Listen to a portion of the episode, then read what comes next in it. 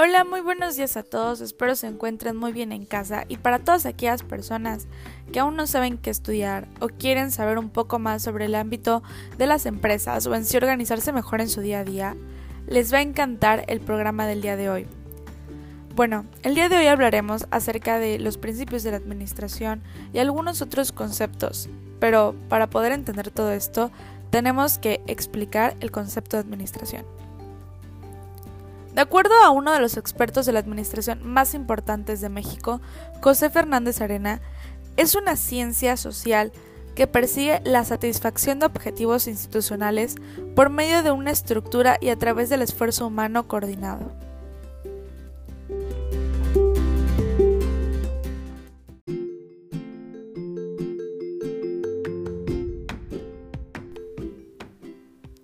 Bueno, algo muy importante de la administración es que se puede ver desde diferentes puntos de vista, como si fuera una ciencia, arte o incluso una técnica. Y bueno, con esto se preguntarán en sí, ¿para qué nos sirve la administración en la vida diaria o en sí, cuál es su importancia?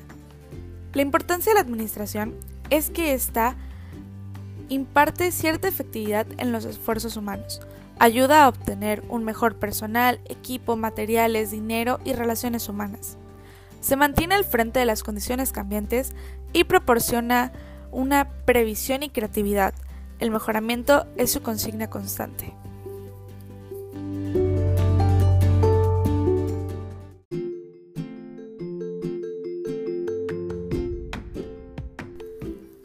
Las características principales de la administración son siete, que son la universalidad, el cual es el proceso global de toma de decisiones orientado a seguir los objetivos organizados de forma eficaz y eficiente, mediante la planificación, organización, integración de personal, dirección, liderazgo y control. La especificidad, aunque la administración va siempre acompañada de otros fenómenos e índole distinta, el fenómeno administrativo es específico y distinto al que los acompaña la unidad temporal. Aunque se distingan etapas, fases y elementos del fenómeno administrativo, este es el único y por lo mismo en todos los momentos de la vida de una empresa se está dando, en mayor o menor grado, todos a la mayor parte de los elementos administrativos. La unidad jerárquica. No importa en sí el rango, el rango de autoridad de una empresa a la que formes parte, ya sea que todos engloban un cuerpo administrativo, desde el gerente general hasta el último mayordomo. El valor instrumental. La administración es un medio para alcanzar un fin, es decir, se utiliza en organismos sociales para lograr en forma eficiente los objetivos establecidos. La interdisciplinidad, esto quiere decir que está relacionada con matemáticas, estadística, derecho, economía, contabilidad, sociología, psicología, filosofía, antropología, ciencias políticas y muchísimas otras más. Y finalmente la flexibilidad, que son los principios y técnicas administrativas que se pueden adaptar a las diferentes necesidades de la empresa o un grupo social.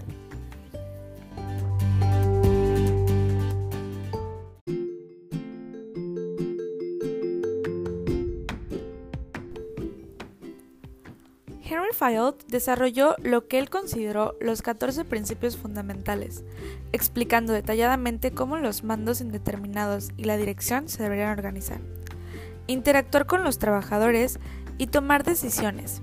Su teoría ha trascendido todos estos años para formar parte de los métodos de direcciones más innovadores, teniendo como división del trabajo, autoridad, disciplina, unidad de comando, unidad de dirección, subordinación del interés individual, remuneración, jerarquía, centralización, orden, equidad, estabilidad en la contratación del personal, iniciativa y finalmente el espíritu de cuerpo.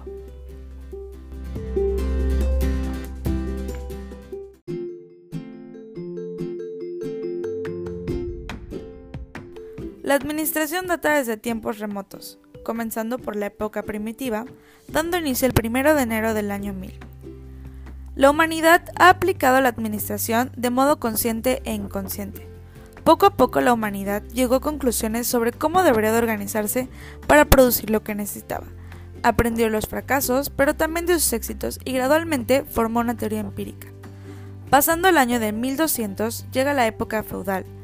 Durante el feudalismo las relaciones sociales se caracterizaban por un régimen de servidumbre. La administración interior el del feudo estaba sujeta al criterio del señor feudal, quien ejercía un control sobre la producción del siervo. A la par, surgen las culturas mesoamericanas y su administración. Fueron los primeros en desarrollar una sociedad jerárquica en Mesoamérica. Desarrolló el calendario, la escritura y la epigrafía.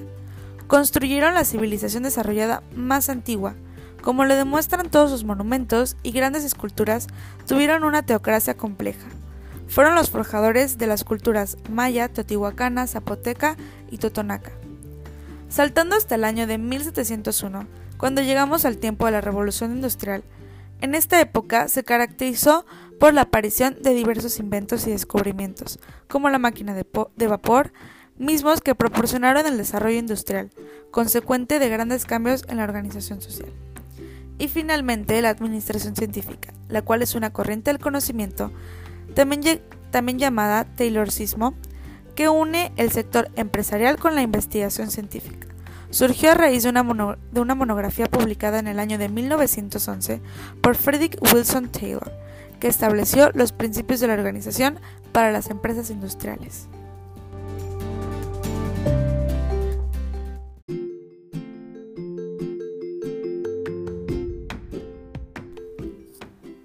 Como bien se menciona anteriormente, la administración es una interdisciplina, es decir, que está relacionada con otras, ya sea técnicas, ciencias exactas o ciencias sociales. Algunas de ellas son, en el lugar de las técnicas nos encontramos con la cibernética y la contabilidad. La contabilidad estudia todo lo referente a la economía, con ella podemos organizar y controlar nuestros bienes y recursos, ya que esta nos ayuda a saber cuánto tenemos y cuánto podemos emplear. La cibernética es la ciencia que se encarga de brindar y dar a conocer otro tipo de conocimientos. Con ello podemos aplicar la administración para organizarnos y poderlos comprender de mejor manera. Por otro lado, las ciencias sociales serían la sociología y el derecho. La sociología estudia diversos estatus del individuo dentro del sistema social. Por lo tanto, esta es una gran utilidad para observar los cambios en nuestra sociedad y poder presidir posibles problemas dentro de esta cifra y así planificar de una mejor manera dentro de alguna empresa. Del lado del derecho, el derecho en sí es el estudio conjunto de las leyes y disposiciones dentro de un gobierno. Al conocer esto nos ayuda a controlar de una mejor manera nuestra empresa. Podemos apoyarnos en las leyes para respaldar nuestros recursos y no convertirnos en pérdidas.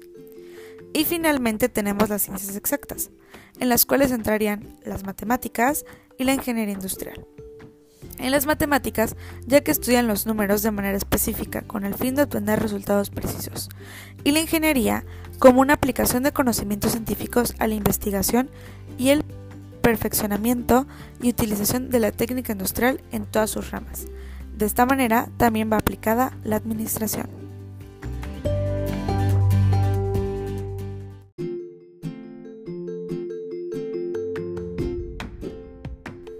Y bueno, hemos llegado al final. Muchísimas gracias a todos por escuchar el programa el día de hoy. Espero les haya gustado. Nos vemos en el próximo programa. Los saluda su amiga Fernanda Benítez.